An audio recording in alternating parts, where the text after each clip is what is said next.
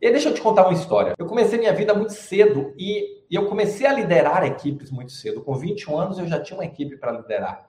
E para avaliar a formação técnica, processamento de dados na época, técnico de TI, e não tinha experiência de gestão. Não tinha experiência de gestão, não tinha experiência de liderança. E o que é que aconteceu? Eu saí cometendo vários erros. Eu efetivamente não sabia fazer gestão, não tinha desenvolvido habilidades de liderança, mas já tinha que tocar uma empresa. Então, qual é o método que eu utilizava? E hoje eu consigo reconhecer isso. Na época, se você me perguntasse, eu dizia que eu era um líder maravilhoso, que eu, porra, pelo amor de Deus, estou aqui liderando essa turma. Mas, na época, o método era força e fé. Então, era assim, pessoal, vamos lá, vamos fazer, vamos... mas era sempre a atividade do momento. Não tinha um planejamento um pouquinho maior, não tinha um objetivo maior definido, não tinha um objetivo compartilhado era aquela coisa da motivação para vencer o próximo desafio. E os desafios, eles iam, à medida que a empresa ia crescendo, eles iam aumentando e aquela coisa virava problema e eu não tinha disciplina, eu não tinha organização. Então, desenvolver esse aspecto da liderança foi um desafio. E é por isso que eu digo, é, isso é aprendido, porque eu aprendi.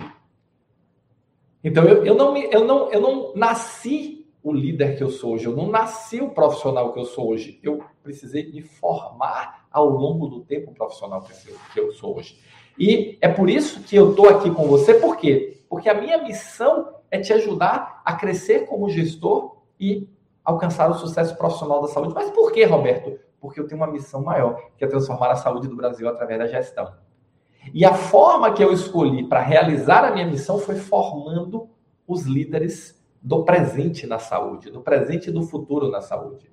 E para formar esses líderes, eu preciso fazê-los crescerem como gestores e ajudar a reduzir esse tempo. Eu demorei 20 anos para me tornar o profissional que eu sou hoje. Os primeiros 10 eu fiz, foi meio tumultuado ali. Depois acelerei e consegui. Então, como é que se, como é, como é que nós conseguimos ajudar isso? Justamente discutindo aqui na terça da liderança, na quinta da gestão, trazendo esse universo para ser discutido, orientado, trabalhado. E por que liderar é importante? Liderar dentro do conceito de liderança, de construir objetivos compartilhados, de construir um caminho compartilhado, de mobilizar as pessoas.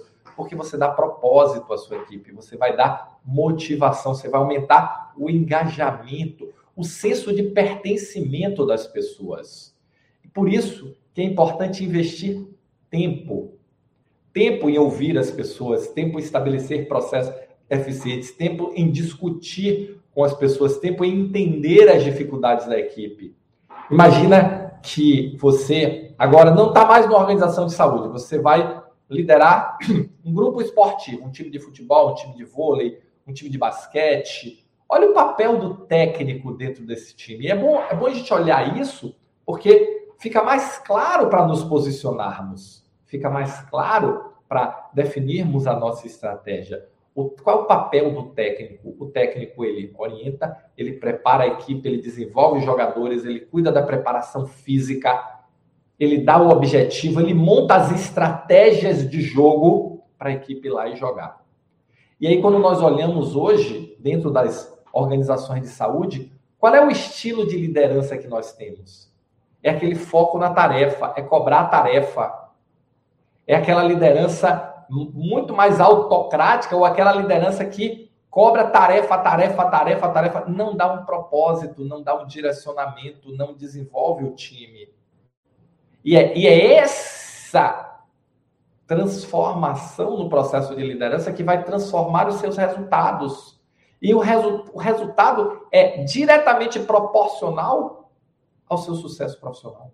Afinal de contas, empresa não tem balanço. Não tem coração. Empresa tem balanço.